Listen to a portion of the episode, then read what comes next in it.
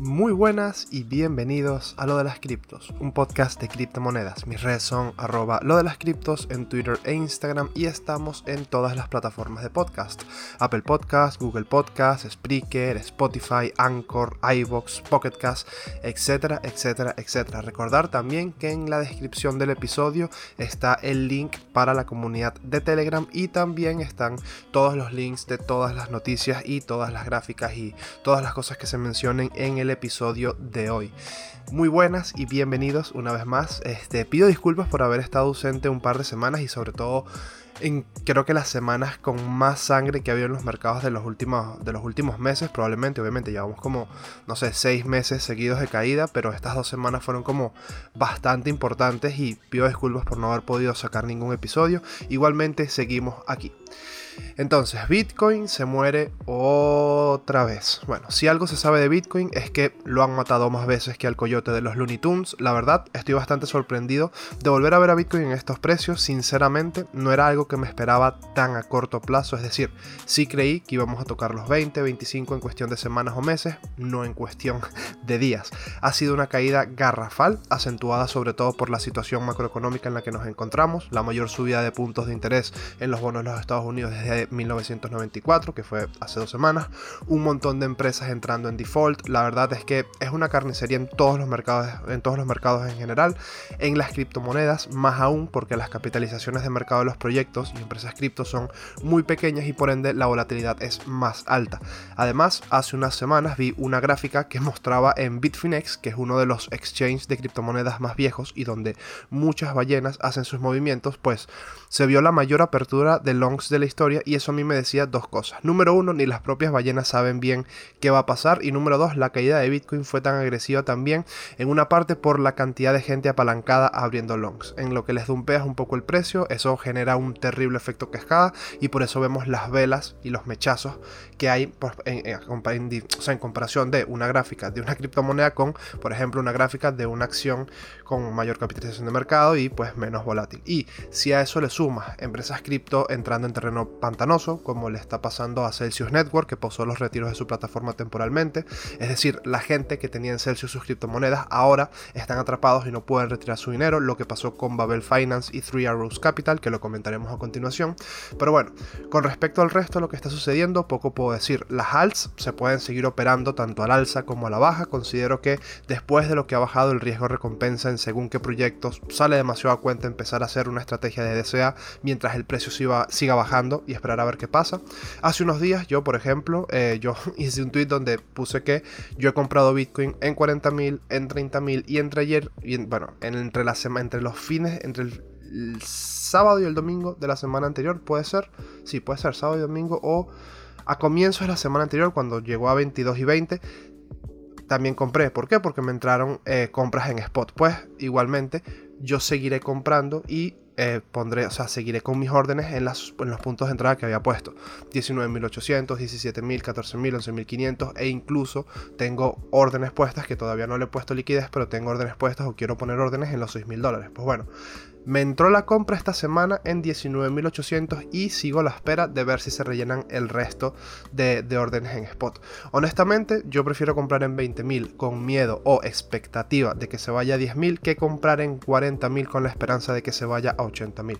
La estrategia de comprar a la baja Bitcoin sigue siendo la misma. Eso por el lado del portfolio en spot. Acumular satoshis pensando en el largo plazo, pensando en, pues cuando llegue a 30 espero tener X cantidad de Bitcoin, cuando llegue a 35 espero tener X cantidad y cuando llegue a los 40, si llego y espero que si llegue, pues tener X cantidad de Bitcoin. Después de las recesiones económicas normalmente vienen las recuperaciones y ahora lo que hay que hacer para que el que pueda, para el que tiene la oportunidad es seguir trabajando, seguir ahorrando y seguir acumulando posiciones de esos proyectos que creemos van a sobrevivir una temporada bajista.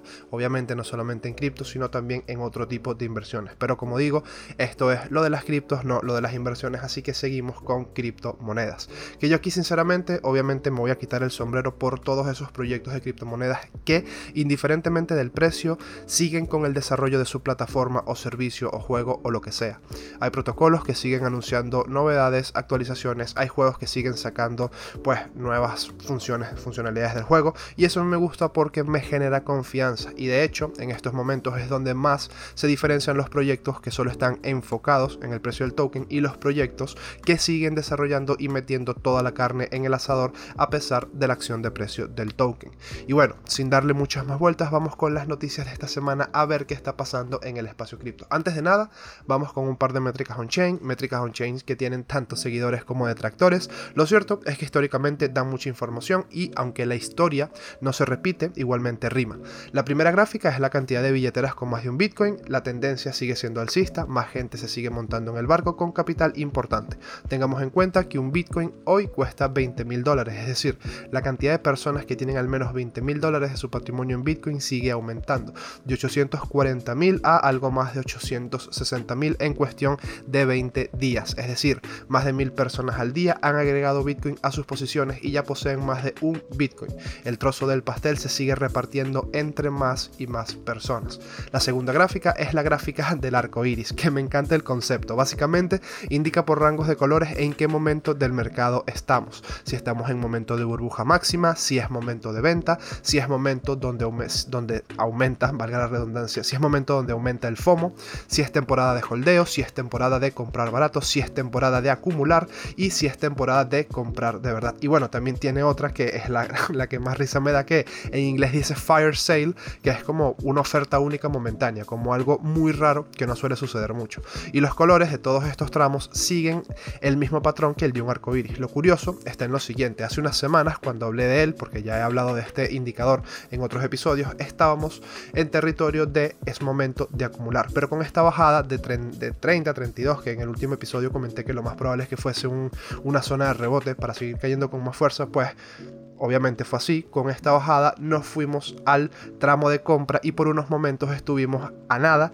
de entrar en la zona de fire sale de ofertas únicas momentáneas, zona que solo hemos visitado en los peores momentos de un beer market y en específico la última vez que la visitamos fue en marzo de 2020, que bueno, todos sabemos lo que sucedió en ese momento. ¿Qué quiere decir esto? ¿Que esto es el suelo? No, pero según este indicador podríamos estar cerca. Igualmente son patrones que pueden quedar invalidados y no hay que dar por sentado que siempre tienen la razón. Y lo hemos visto, por ejemplo, con el stock to flow que venía funcionando muy bien y actualmente el precio va completamente descorrelacionado del patrón.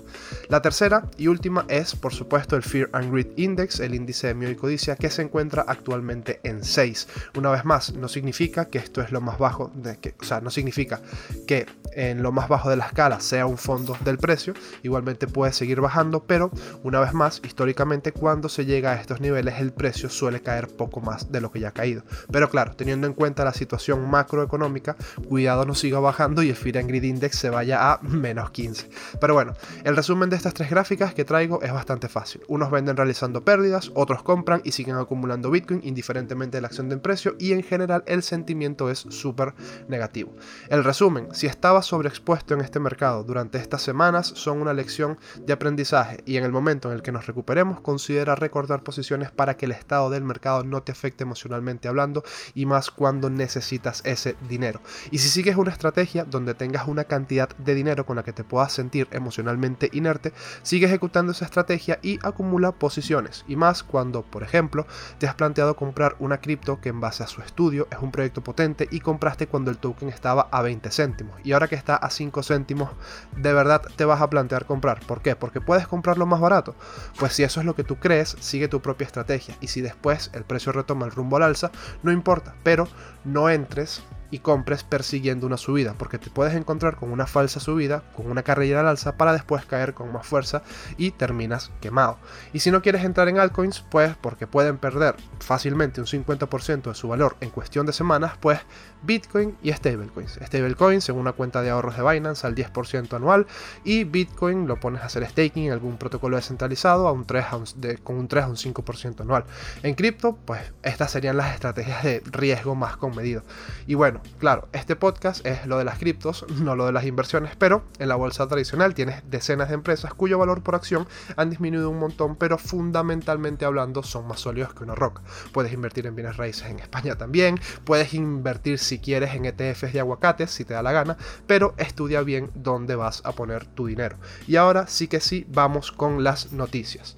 Babel Finance, plataforma de Cristo, de cripto, de Cristo préstamos, de, de Cristo préstamos, no, de cripto préstamos, suspende retiros debido a presiones de liquidez inusuales. Babel Finance, una firma de servicios financieros con monedas de, criptomonedas con sede en Hong Kong está respondiendo al desplome de precios en el mercado con medidas para inhabilitar a sus usuarios los retiros. En un comunicado emitido este viernes, la empresa informó a sus clientes que la suspensión temporal de retiros y reembolsos en la plataforma citando presiones de liquidez inusuales. Si bien no indicó un cronograma para la reanudación normal del, del servicio, la firma aseguró que está en estrecha comunicación con todas las partes relacionadas y que está tomando acciones para proteger mejor a sus clientes. Sí, claro, por supuesto. También prometieron actualizar a sus usuarios con un aviso separado una vez que ya se hayan reanudado las operaciones. Como recoge Cointelegraph, Babel Finance es un importante proveedor de servicios financieros de criptomonedas que ofrece servicios de financiación, gestión de activos y préstamos en criptomonedas a inversores institucionales. Fundada en el 2018, la empresa alcanzó este año una valoración de 2 mil millones de dólares luego de cerrar una ronda de financiamiento de 80 millones de dólares. A final de 2021, Babel Finance tenía un saldo pendiente de préstamos de más de 3.000 millones de dólares frente a los 2.000 millones de febrero del febrero anterior. Tuvo un promedio de 800 millones en volumen mensual de negociación de derivados y había estructurado y negociado más de 20.000 millones de dólares en productos de opciones. La noticia sobre la suspensión de la plataforma se produce unos pocos días después de que Celsius, otro importante criptoprestamista de la industria, anunciara medidas similares. Sin embargo, Celsius y Babel no parecen ser las únicas de la industria con problemas de insolvencia. Esta misma semana, The Block informó que el reputado fondo de cobertura de criptomonedas Three Arrows Capital Capital, Capital también enfrenta dificultades similares después de experimentar liquidaciones inesperadas. Como resultado, otros servicios del criptoespacio también se han visto afectados. El día jueves de la semana pasada, Finblocks, una plataforma de generación de rendimiento y staking de criptomonedas con sede en Asia, anunció que estaban restringiendo los retiros a 1.500 dólares por mes debido a su conexión con Three Arrows, según informó Coindesk. El fondo es un inversor importante en esta firma.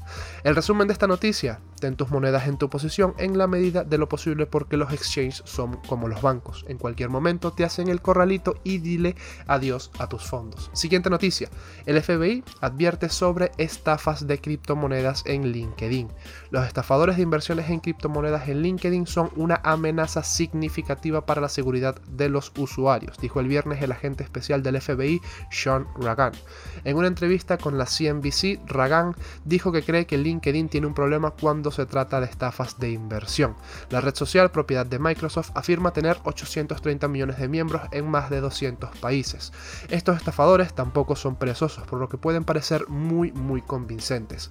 Siempre están pensando en diferentes formas de, victimizar a la gente, de victimizar a las empresas y dedican su tiempo a hacer los deberes, a definir sus objetivos y sus estrategias y las herramientas y tácticas que utilicen. LinkedIn hace hincapié en las noticias de negocios y las relaciones laborales, lo que puede crear una falsa sensación de seguridad contra el telón de fondo del romance común y las estafas en línea.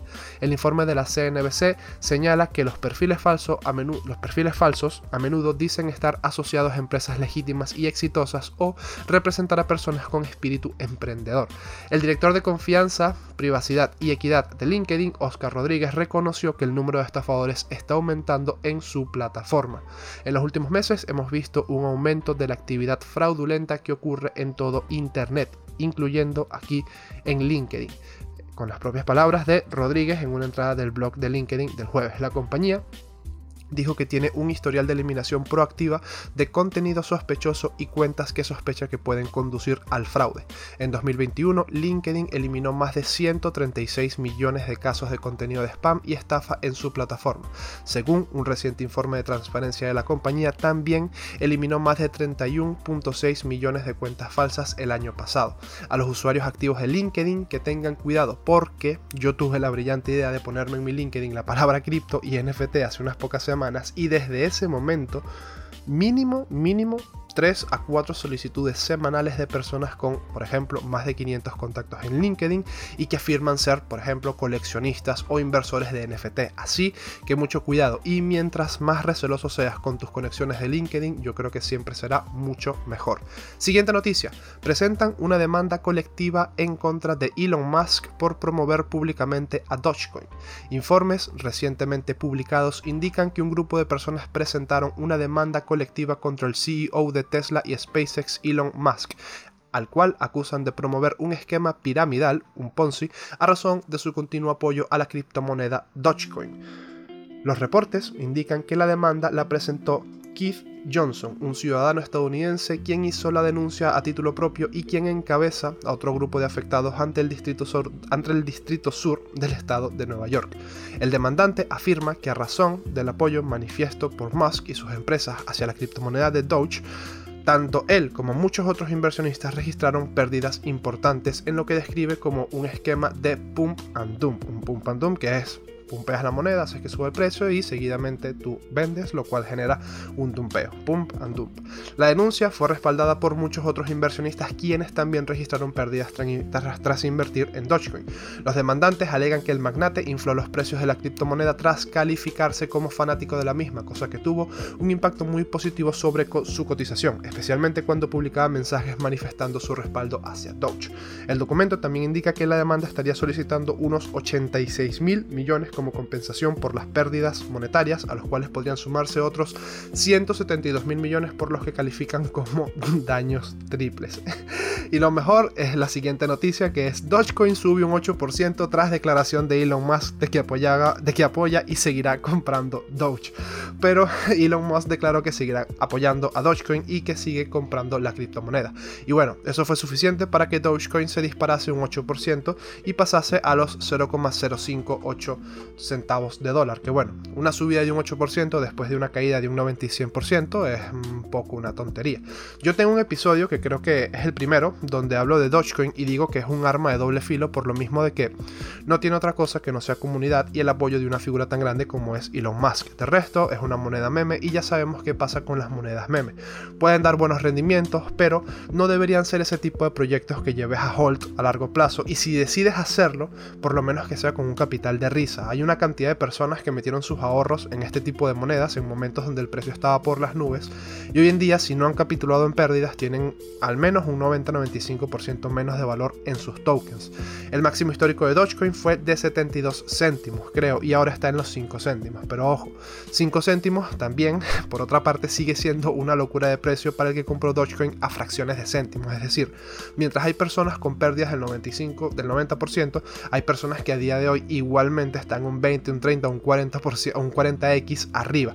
Pero bueno, creo que la mayoría de estas personas vendieron cuando Dogecoin pasó por encima de los 30, 40 céntimos, a no ser que seas el Dogecoin Millionaire, el pro de Doge, que se, creo que se llama pro de Doge, que tuvo la opción de vender una parte, pero decidió holdear sus monedas y hoy en día creo que está al mismo nivel que cuando compró Dogecoin. Es decir, vivió toda la subida, llegó a ser millonario, se comió toda la bajada y después de un año creo que ahora está en tablas. Siguiente noticia.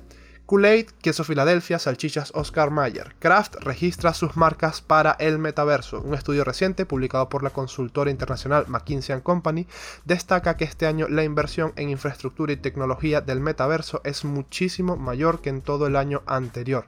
En total, 120 mil millones de dólares. Por eso proyecta cuánto será el valor del metaverso para el año 2030.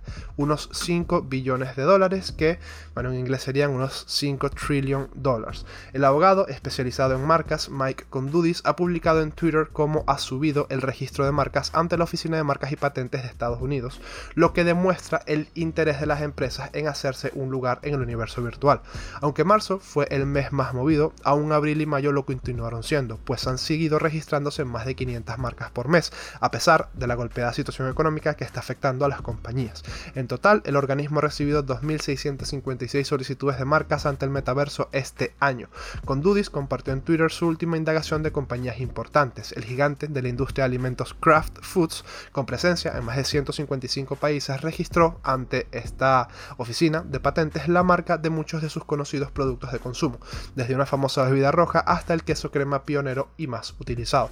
La, la solicitud ante el registro de marcas y patentes para la marca Kool-Aid, que está registrada para, entre otras cosas, productos de alimentos y bebidas virtuales, archivos multimedia descargables que contienen ilustraciones, texto, audio y video relacionados con los restaurantes, alimentos y bebidas autenticados mediante tokens no fungibles, bienes virtuales descargables, software de videojuegos descargables con NFTs, suministro de restaurantes virtuales en línea y artículos de comida y bebida para su uso en entornos virtuales. Las mismas actividades están incluidas en los registros de las, de las demás marcas, incluso del nombre de la propia compañía Kraft. Más empresas, como, sí, como siempre, montándose en el carro de los NFTs y del metaverso. Ojalá, ojalá, y esto espero que sea así, Oscar Mayer suelte un pase de salchichas rumbo, jumbo, de esas salchichas jumbo rellenas de queso de por vida, al ser holder de este NFT, por ejemplo, o un NFT que te dé acceso a suministro ilimitado de queso Filadelfia. Yo, uff, pagaría por eso, sin duda. Siguiente noticia. La aerolínea española Vueling anuncia integración de pagos con Bitcoin y otras criptomonedas. Vueling Airlines, una aerolínea española propiedad de International Consolidated Airlines Group anunció este jueves que está adoptando los criptopagos para la compra de billetes aéreos. En un comunicado de prensa, la empresa indicó que se ha asociado con el proveedor de pagos de criptomonedas BitPay para llevar a cabo la integración. Con este acuerdo, Vueling reafirma una vez más su posicionamiento como aerolínea digital. Estamos muy satisfechos de haber encontrado en BitPay el mejor socio para ofrecer a nuestros clientes, bla bla bla, aquí promoción de BitPay, pa pa pa pa pa pa El acuerdo permitirá que los viajeros puedan pagar por sus pasajes de avión en más de 13 monedas digitales distintas, incluidas Bitcoin, Ethereum y Dogecoin. Vueling ofrece, para el que no lo sepa, vuelos para más, a más de 140 destinos. Además, destinos. Además, indicó que utilizará la tecnología de la UATP, la red global de pago para la industria para construir la infraestructura necesaria para integrar los criptopagos. Los precios de los pasajes se mostrarán en euros, pero los clientes podrán cancelar con la criptomoneda de su elección desde más de 100 billeteras. La alternativa de pago con Bitcoin y otros activos digitales estará disponible para inicios del 2023, según anunció Vueling en el comunicado. Si bien la aerolínea no indicó una fecha específica, adelantó que los viajeros podrán acceder a la opción de criptopagos directamente desde la página web de Vueling. A mí me gusta traer estas noticias al podcast porque representa parte del trabajo de la adopción masiva. Pero bueno, si puedes ahorrarte tus bitcoins y no gastarlos en un viaje, pues mejor. Pero que sepas que si estás planeando tu viaje y todo tu patrimonio lo tienes en criptos, pues que sepas que sin problema podrás viajar con Vueling pagando con ellas. Siguiente noticia, Immutable X, la plataforma de escalado de Ethereum planea un fondo de 500 millones de dólares para NFTs y desarrolladores de juegos. Immutable, la empresa que está detrás de esta solución de escalado para la capa 2 de Ethereum, ha anunciado el lanzamiento de un fondo de 500 millones de dólares para impulsar la adopción de la plataforma por parte de los desarrolladores. El fondo, Immutable Ventures, invertirá y proporcionará subvenciones a proyectos que se basen en ImmutableX utilizando una mezcla de tokens IMX y dinero en efectivo en asociación con una serie de fondos de capital riesgo y aliados del ecosistema. Immutable ha revelado hoy el esfuerzo de 500 millones de dólares que incluye activos de firmas como Animoca Brands, Bitcraft, Bitcraft Ventures, GameStop, Arrington Capital, King River Capital, King River Capital, Airtree y Double Peak. Immutable Ventures se dirigirá a proyectos NFT que estén comprometidos con el creciente ecosistema digital, con el entendimiento de que apenas han comenzado a rascar la superficie del enorme potencial de esta categoría. Para el que no conozca este proyecto, ImmutableX es una solución de escalado que permite realizar transacciones más rápidas, más baratas y más eficientes energéticamente que la propia red principal de Ethereum. La plataforma lleva a cabo las transacciones en una cadena separada y luego utiliza la tecnología Rollup Starkex de Starware para agrupar las transacciones y comprometerlas con la blockchain de Ethereum. Esto hace que Immutable X sea muy adecuado para las aplicaciones que requieren un gran número de transacciones, incluidas las posibles compras de bajo valor, como los juegos impulsados por, criptomonedas y NFTs. GameStop es una de las empresas más destacadas que se basan en, Immutable X, ya que su próximo mercado de juegos NFTs estará en esta plataforma. En febrero de, este mismo año, Immutable X y GameStop anunciaron un fondo de subvención de tokens de 100 millones de dólares para desarrolladores de juegos de criptomonedas. Un representante de Immutable confirmó a Decrypt que el anterior fondo de 100 millones de GameStop es independiente del recién anunciado fondo de Immutable Ventures, es decir, Immutable Ventures, Immutable X va a destinar un total de 600 millones de dólares para el desarrollo del ecosistema. Increíble. Immutable es de estos proyectos potentes que siguen pisando fuerte y dando pasos de gigante incluso en este mercado bajista. Un ejemplo más de este tipo de proyectos que trabajan por mejorar el ecosistema independientemente de la acción del precio de su token que llegó a cotizar por encima de los 9 dólares en su momento y hoy en día se encuentra a 85 céntimos de dólar o algo así. O sea, también a un 90% de descuento, o a un 90%, no, de descuento no, un 90% de su all time high.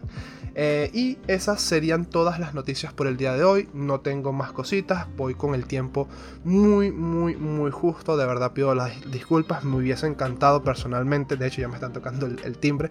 Me hubiese gustado demasiado que el podcast durase un poco más. Pero no puedo ponerle más tiempo. Igualmente para cualquier cosa, cualquier novedad, cualquier comentario. que te pareció el podcast? Si tienes alguna eh, algo más que aportar. Por supuesto, el canal de Telegram está ahí. Aunque no lo estemos usando, no esté muy activo. Porque también que por la situación actual la gente tampoco quiera como estar muy metida en el tema cripto, pero que sepas que igualmente cualquier cosa yo voy a seguir por ahí, vamos a seguir por ahí, igualmente siempre hay compañeros que están ahí también activos y pues nada, nos vemos en el próximo episodio, que tengas una excelente semana. Hasta la próxima.